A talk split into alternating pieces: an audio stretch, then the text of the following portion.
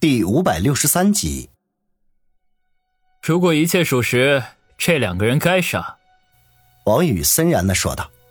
陈六点头说道：“没错，七爷叮嘱我说，你可以在干掉他们之前进行一些调查，待一切属实之后再杀不迟。不过必须在一周内完成。”好。王宇将这两个人的资料收起，沉声的说。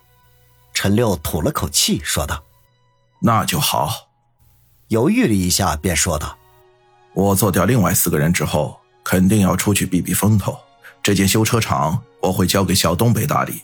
如果你方便的话，帮我照顾一下。”“我会的。”王宇点头应道。听陈六的话，他是打算自己动手了。现在各处都是监控设备，陈六又不是职业的杀手。想要做的不留下任何蛛丝马迹，那几乎是不可能的。所以，他干掉这四个人之后跑路，那是必须的。不过，七爷既然已经分好工，他也不便多说。当下对陈六说道：“六哥，你还有什么要吩咐的吗？”陈六摇了摇头：“没了。我孤家寡人一个，孑然一身，走到哪里都可以活。”只是以后还能不能回春城，就很难说了。王宇听他的语气有些落寞之意，心中黯然，这也许就是一个神经末梢的命运吧。从陈六的修车行出来，王宇的心情有些沉重。其实他刚才很想对陈六说，那四个人也交给他来处理吧，毕竟他手中掌握着天一堂，杀掉那六个人不过是举手之劳。而且，就算警方追查下来，也不会找到他的头上。不过，他并没有这么去做。就算是七爷给的任务，他也不会滥杀无辜的，这是他做人的底线。可是，陈六对他有推荐之恩，他又不忍心看着自己的恩人流浪他乡、亡命天涯，一时之间心情十分的纠结。在市里一直转悠到晚上九点多，才沮丧地回到家里。令他意外的是，家里居然只有于雨溪一人，正蜷着双腿坐在沙发上看电视。等听到开门声，他立刻从沙发上站了起来，柔柔的叫了一声：“小雨哥，你回来啦！”王宇嗯了一声，换好鞋子走到客厅里，皱眉问道：“就你一个人，小新没跟来？”于雨溪点头说道：“嗯。”王宇挠挠头。他其实有点发怵和于雨溪单独相处，万一这小丫头又做出什么惊人的举动来，以他对美女的抵抗力，实在是很担心自己把持不住啊。当下就赶紧摸出手机来给方心致电，问他什么时候回来。结果方心却告诉他，唐月华已经开始展开工作了。为了能够尽快从他身上学到东西，他决定和其朝夕相处，只会在早上回来给他们做饭。至于杨思思和舒心，也是一样的想法。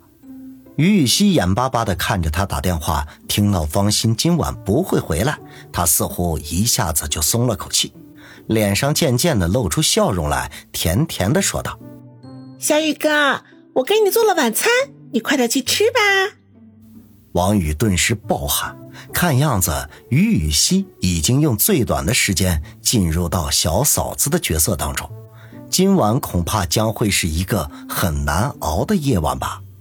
于雨溪所谓的晚餐，居然是一碗泡面外加一根火腿肠，王宇顿时很无语。不过看着于雨溪眼巴巴的样子，只得装出很开心的样子，大快朵颐起来。心中不免暗想：有些日子没吃泡面了，那味道还挺叫人怀念的。于雨溪双手拄着下颌，痴痴地看着王宇，有些歉意地说道：“小宇哥，对不起，我现在还不会做什么饭，只会给你煮泡面。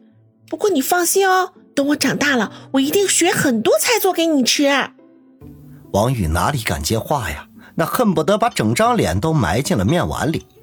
囫囵的吃完，于雨溪善后，王宇则跑回客厅给何梅打电话。七爷交给他的任务，他必须得完成。杀人放火这种事情，自然是要交给天一堂来做了。电话打通，他将情况说明，何梅欣然接受，不过还是老规矩，只要是任务，王宇就必须付酬劳。除了给接任务的杀手，那天一堂的日常也是需要开销的。钱不是问题，两人商定好了价格，又聊了几句无关痛痒的话，才收了线。然后王宇取出那两人的资料来，用手机将反正面都给何梅发了过去。按照他的要求，何梅要进行摸底调查，和资料完全符合之后，才会对目标动手。待照片发过去之后，王宇正打算将那两人的资料收起来，于雨溪已经从厨房里走了出来，手里面还拿着两瓶冰镇的雪碧。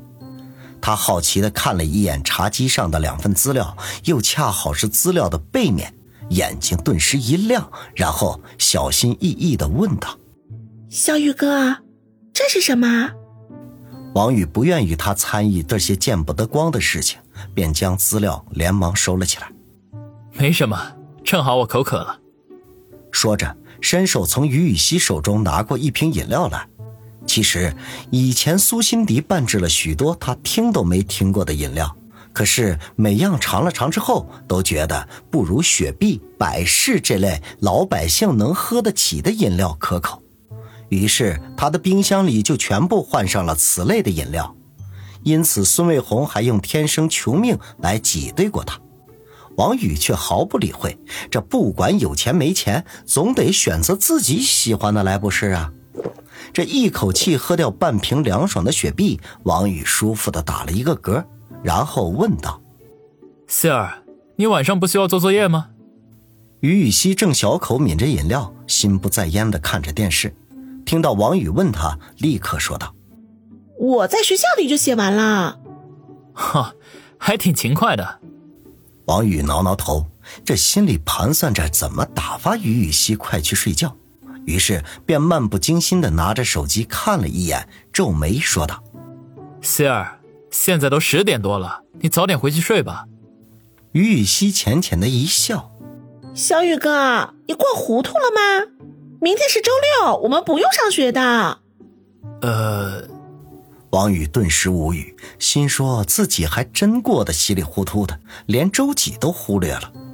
不过他还不死心，绞尽脑汁的想办法。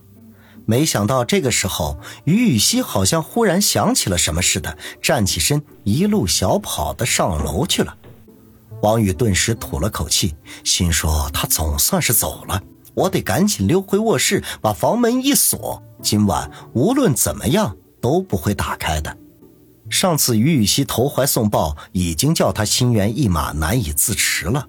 幸亏当时别墅里住的人多，他内心深处还是有点担心，才没有一时冲动把这个小美女给推倒了。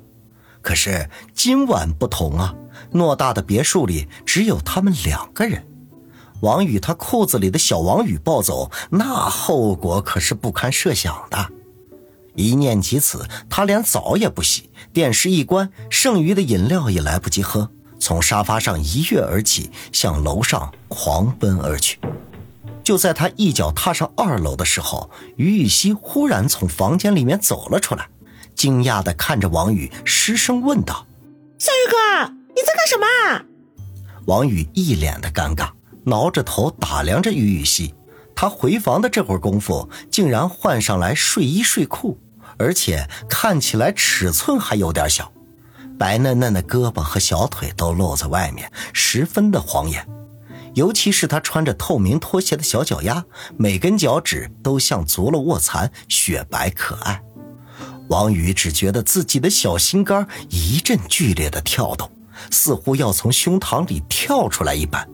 他忙不迭地做了几个深呼吸，才感觉稍微的好了一点连于雨溪刚才的问话都没来得及回答，转身便噔噔噔的下楼去了。回到客厅里，抓起那半瓶雪碧，咕咚咕咚的一口气喝光，身体里的躁动才渐渐的平息了下来。